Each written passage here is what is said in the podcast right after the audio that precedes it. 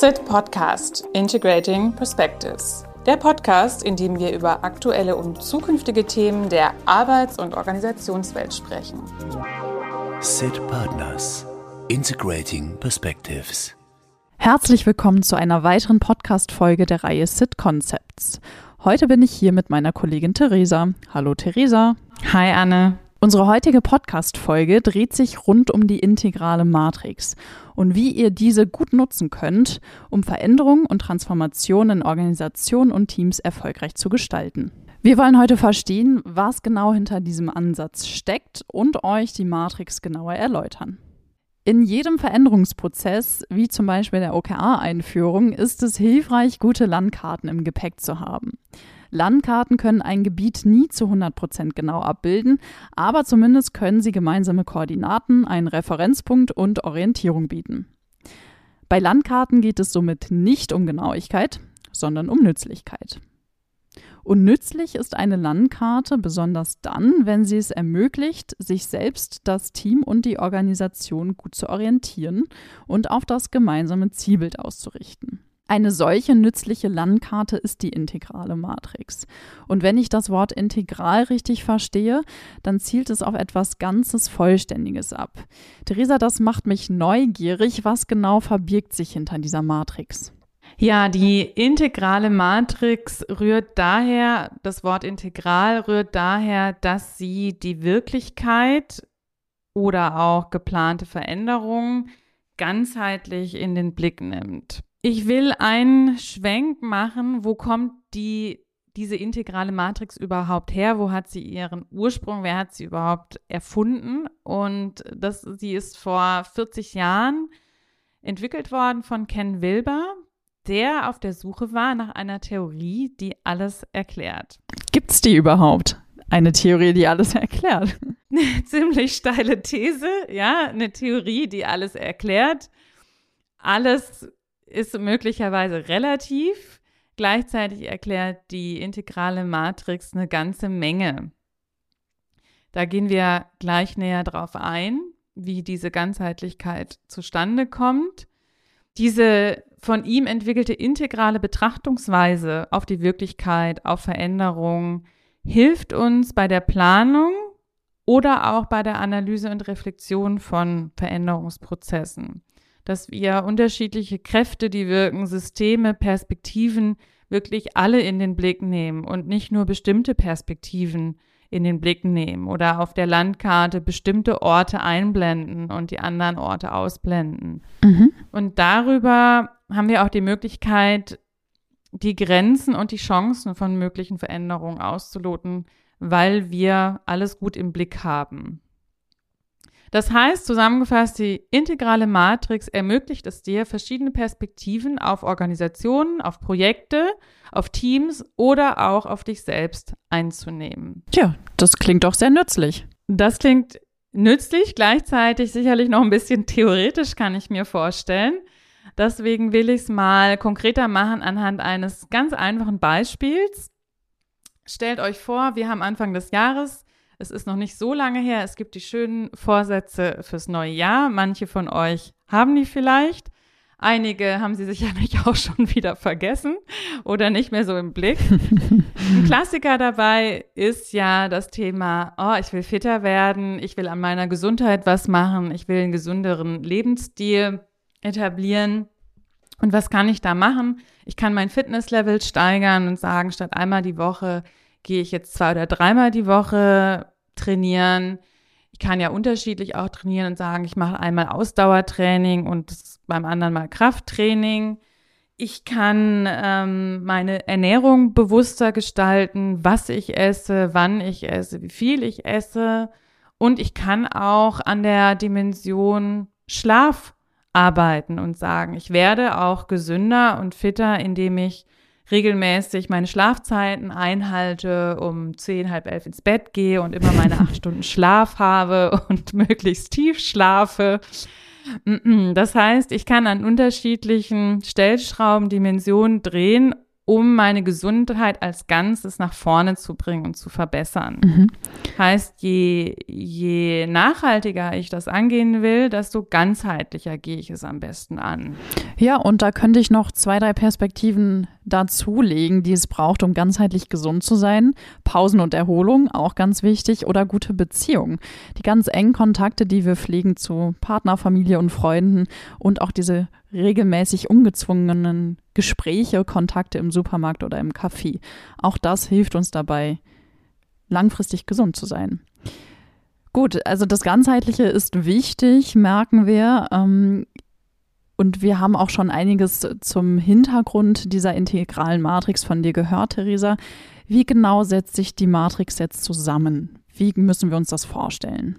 Stell dir vor, du hast zwei Achsen, eine vertikale Achse und eine horizontale Achse. Und daraus ergeben sich, wenn du die kreuzt, ganz klassisch vier Felder. Mhm. Auf der vertikalen Achse hast du oben das Individuum, unten hast du das Kollektiv, das Wir. Bei der horizontalen Achse haben wir die beiden Pole innen und außen. Innen ist auf der linken Seite, außen ist auf der rechten Seite. Mhm. Ja, also zwei Achsen, daraus ergeben sich vier Felder.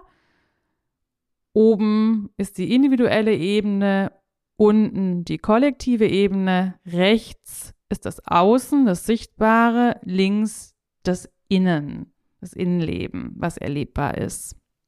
Verständlich? Ja, schon. Und während du so erzählst, kommt mir direkt das Bild eines Koordinatensystems in den Kopf. Also für diejenigen, die sich jetzt nicht ansehen können, spult entweder zurück und hört Theresa nochmal zu oder stellt euch ein Koordinatensystem vor ähm, mit einer Minus- und einer Plusseite, zwei Achsen, die sich kreuzen und daraus ergeben sich, wenn ihr das mal aufmalt, vier Felder. Und ich habe verstanden, ähm, rechts, das ist das Außen, das ist das, was ich sehen kann, was ich, ähm, ja, was beobachtbar ist. Und das links ist das Innere, das Erlebbare. Habe ich das richtig verstanden? Ja, genau. Und als Ergänzung, wenn ihr die Möglichkeit habt, den entsprechenden Artikel zu diesem Podcast aufzurufen, dann habt ihr es noch einfacher. Dann könnt ihr einfach auf die Abbildung schauen und könnt sicherlich ein bisschen einfacher folgen, wenn wir von rechts oben, links unten, rechts unten, links oben sprechen. Gleichzeitig kriegen wir das sicherlich auch so gut hin. Magst du uns die vier Felder genauer erläutern? Wollen wir reinzoomen in die einzelnen Ja, Quadranten? sehr gerne. Lass uns reinzoomen und wir fangen an mit dem Außen also Quadranten auf der rechten Seite. Diese beziehen sich auf objektive, auf beobachtbare, auf messbare Aspekte, wie wir es schon angedeutet haben. Und hier starten wir ganz konkret mit dem Außen und Kollektiv. Also diese Kreuzung, wir sind dann rechts unten. Und dieses Feld bezieht sich auf Aspekte einer Organisation, die jeder von uns beobachten kann. Was meine ich konkret damit? Stell dir dazu mal vor, du betrittst ein Firmengelände eines Maschinenherstellers. Was kannst du alles sehen und beobachten? Da siehst du sicherlich die Infrastruktur dieses Maschinenherstellers, wie zum Beispiel den Parkplatz, das Produktionsgebäude, Verwaltungsgebäude, Fahrzeuge, Maschinen, IT-Hardware und Software. Eine weitere Ebene sind die Produkte und Dienstleistungen. Also auch angeliefertes Material, Baugruppen, Material für die Durchführung von den Dienstleistungen, Markenauftritt, Website, alles Produkte. Wenn du ein bisschen länger in einem der Büros oder Produktionsgebäude stehen bleibst, dann kriegst du wahrscheinlich bestimmte Abläufe mit und kannst sie sehen, die immer wieder passieren. Also klassisch, Mitarbeiter A bringt Material zur Maschine, Mitarbeiter B führt die Qualitätskontrolle durch, etc. Das heißt, es sind die Prozesse. Also, was du in diesem Feld sehen kannst, sind Strukturen, Prozesse, Produkte und die Infrastruktur einer Organisation. Wie gesagt, alles messbar und beobachtbar, weil wir sind ja noch im Außen. Das können auch Dinge sein wie die Organisationsstruktur an sich. Ist es eine hierarchische Organisationsstruktur oder eine horizontale Organisationsstruktur etc. Mhm. Dann kommen, wir bleiben im Außen bei den beobachtbaren, sichtbaren Aspekten, wandern aber jetzt zu dem Pendant, das ist dann das Individuum im Außen, also rechts oben. Was meine ich hiermit? Alles, keine Überraschung, was bei einer Person von außen beobachtbar und sichtbar ist. Was sind es für Dinge? Du siehst möglicherweise einen Mitarbeiter, der ist eher der klassische Teamplayer. Der stimmt sich immer wieder mit anderen ab, der sitzt vielleicht nicht nur an seinem Tisch für sich allein, macht die Tür zu, sondern der schwirrt immer wieder umher, geht zu den anderen, tauscht sich aus, holt sich Rückmeldung ein, versus der andere Mitarbeiter oder Mitarbeiterin, die lieber für sich alleine arbeitet. Also meine Art zu arbeiten, wie gehe ich auch mit bestimmten Aufgaben, Herausforderungen um, wenn es kriselig wird, welche Fähigkeiten oder Kompetenzen bringe ich auch mit? Bin ich diejenige, die kreativ ist von Natur aus oder bin ich eher diejenige, die analytisch, theoretisch Dinge angeht? Wie ist meine Sprache? Wie ist meine Mimik, meine Kleidung? All das sind Dinge, die ich auch beobachten kann, die ich sehen kann. Und ähm, wichtig ist dabei nur, dass ein und demselben Verhalten viele unterschiedliche Motive zugrunde liegen können. Also der Klassiker, es ist nicht immer so, wie es von außen scheint, wenn wir Dinge beobachten. Dazu muss man auch die Intention von Verhalten verstehen, aber dazu gleich mehr, wenn wir ins Innen schauen. Okay, das heißt, wir haben uns jetzt erstmal mit dem Außenleben beschäftigt. Also stellt euch nochmal dieses Koordinatensystem vor, X und Y-Achse, dann waren wir jetzt auf der rechten Seite unterwegs. Für mich ist es auch so ein bisschen mit der Metapher einer Bühne zu vergleichen. Das rechts sind eben Dinge, die ich sichtbar beobachten kann. Nämlich rechts unten die Strukturen, Prozesse, Produkte und Infrastruktur und das Verhalten, die Fähigkeiten jedes Einzelnen im oberen Bereich also oben rechts. Dann schauen wir doch jetzt mal hinter die Vorhänge, also ins Innere der Bühne. Was erwartet uns da in der Matrix? Ja, genau. Ich dachte auch gerade, lass uns hinter die Kulisse gucken, was sich da abspielt. ähm, wir gehen ins Innen und schauen uns also die Quadranten auf der linken Seite an, die sich auf unsere subjektiven Erfahrungen beziehen, also aufs Erleben und dadurch weniger sichtbar. Und wir machen weiter mit der Kombination in und kollektiv. Das heißt, das umfasst alles, was jeder Mensch in einer Organisation wahrnehmen kann, aber nicht direkt sehen kann. Stell dir dazu mal wieder vor, du hast ein Vorstellungsgespräch in Präsenz in einem Unternehmen, einer Organisation und wenn du reinkommst, beobachtest du, wie ist so die Stimmung, wenn du reinkommst. Wirst du begrüßt von den Leuten oder wirst du eher ignoriert? Wirst du sofort an Ort und Stelle gebracht? Musst du warten? Wie wird mit dir kommuniziert? Wie ist das Vorstellungsgespräch an sich? Was spielt sich so an den Kaffeeautomaten ab? Was kriegst du damit? Was spielt sich auch nach dem Vorstellungsgespräch ab? Bekommst du eine E-Mail, wirst du angerufen. All diese Dinge sind schon Indikatoren für die Kultur, die sich in dem Unternehmen verbirgt. Wenn dich jemand anders fragt, na, wie war es, wie ist es gelaufen, wirst du von deiner Stimmung, von deinen Eindrücken erleben und das fasst wunderbar in der Regel die Kultur zusammen. Das heißt, wie wird miteinander umgegangen, wie ist die Arbeitsatmosphäre, wie ist auch werden Arbeiter, Mitarbeiter wertgeschätzt. Das kann auch sein, wie wird mit Fehlern umgegangen, wie ist die Führungskultur, die Kommunikationskultur. All diese Aspekte finden sich in diesem dritten Quadranten wieder, die eben erfahrbar sind, aber nicht direkt messbar, also softe Faktoren. Dahinter verbirgt sich neben der Kultur auch sowas wie die Vision, der Purpose, was ist das Herzstück der Organisation, welche Werte und Leitvorstellungen liegen auch zugrunde. Und diese Dinge können, manchmal sind sie explizit, manchmal sind sie aber auch eher implizit, dass wir es nicht verschriftlicht haben, sondern eben viel, viel mehr erleben. Das kann ich mir gut, gut vorstellen. Das ist so dieses Gefühl, was bleibt, wenn man in eine neue Organisation kommt, zum Beispiel mit Blick auf unseren Berateralltag, aber ihr kennt das sicherlich auch.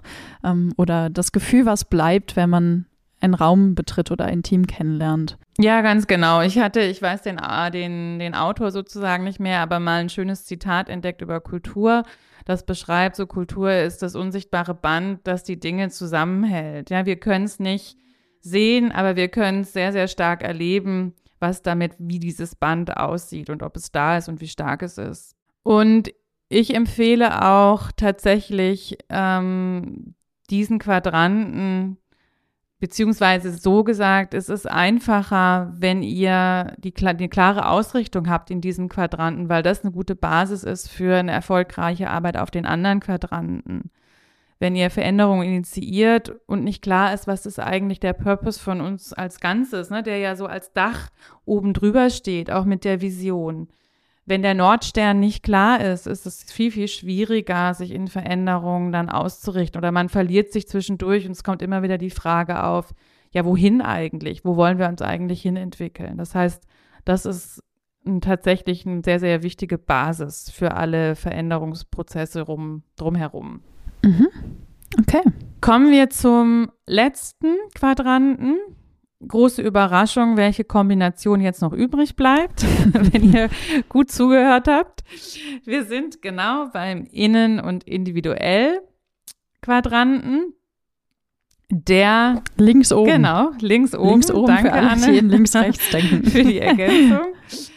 Und ähm, das sind also Dinge, individuelle, subjektive Erfahrung, Wahrnehmung, also alles, was im Inneren einer Person stattfindet und wir von außen tatsächlich in der Regel nicht beobachten können. Also sowas wie die Haltung, das Mindset, welche Gedanken habe ich, welche Gefühle, welche Körperwahrnehmung habe ich auch. Stell dir nochmal das Vorstellungsgespräch vor, in dem du warst. Welche Gedanken hast du da? Wie fühlst du dich? Fühlst du dich willkommen oder fühlst du eher ein Chaos und du fühlst dich nicht willkommen? Das sind alles tatsächlich Indikatoren für den vierten Quadranten. Und das können auch Dinge sein wie, wie ist meine Einstellung gegenüber Veränderungen? Finde ich Veränderungen super anstrengend, weil ich habe schon Tausende in meinem Leben erlebt und ich bin froh, wenn es so bleibt, wie es ist? Oder finde ich Veränderung total spannend und inspirierend und sage, yay, sofort, ich bin dabei. Das sind Aspekte, die auch eben im Ganzen das Wirken und Planen von Veränderungen beeinflussen, diese individuelle innerliche Ebene. Und so habe ich dann mit diesen vier Feldern eben eine ganzheitliche Sichtweise auf Veränderungen, einen guten Kompass, oder auch ein Navigationsinstrument zur Verortung von Themen. Ich kann ja einerseits auch den Ist-Zustand abbilden und gleichzeitig auch schauen, wo will ich hin und was muss ich dann tun, wenn ich zum Beispiel OKRs einführen möchte. Und kann so vermeiden, dass ich den Blick nur auf einen Aspekt richte. Oh ja, das ist ein großer Vorteil, denn ich persönlich muss sagen, habe natürlich Präferenzen, wie ich auf ein Veränderungsthema schaue. Und als Wirtschaftspsychologin schaue ich direkt auf die ähm, persönliche Dimension, also das individuell innen und außen. Das schießt mir direkt in den Kopf. Ich bin mir aber auch bewusst, es braucht auch die passenden Strukturen und Prozesse dazu. Und da finde ich, hilft dieses Tool dabei, auch blinde Flecken aufzudecken und dieses Projekt, was ihr euch vornehmt oder was euch aktuell beschäftigt, ähm, ganzheitlich zu betrachten, aus allen Perspektiven heraus. Mit jeder Brille nun mal. Ja, genau. Und nicht nur der Brille, die ich am liebsten aufhabe und die Perspektive, die ich am liebsten wähle, sondern tatsächlich alle. Und so kann ich auch einen guten Blick generieren darauf, wo sind denn die Stärken, wo sind wir schon gut aufgestellt und wo sind eher Herausforderungen, wo ist noch viel zu tun? Und wie hängen auch die unterschiedlichen Felder, da kommen wir im nächsten Podcast noch dazu, miteinander zusammen? Denn es ist ja nicht nur jedes Feld für sich, sondern wie ihr euch denken könnt, gibt es auch große Abhängigkeiten der vier Felder gemeinsam, die letztlich, wie vorhin bei unserem Beispiel mit der Gesundheit, am besten können wir uns nachhaltig gesund einen gesunden Lebensstil aneignen, wenn wir unterschiedliche Dimensionen in den Blick nehmen. Und so ist es da denn tatsächlich auch. Super, vielen Dank dir, Theresa, für den Einblick in die integrale Matrix und die Perspektivenvielfalt, die diese Matrix gut nutzt und ähm, entfaltet. Wir wollen in einem weiteren Podcast die Matrix anhand von praktischen Spiel Beispielen nochmal genauer durchleuchten und euch Tipps zur Anwendung mitgeben. Vielen Dank und bis zum nächsten Mal. Tschüss. Ciao. Das war eine Folge der Reihe SIT Concepts. Wenn du mehr zu diesem Thema erfahren möchtest, schau in die Show Notes unter dieser Podcast-Folge. SIT Partners Integrating Perspectives.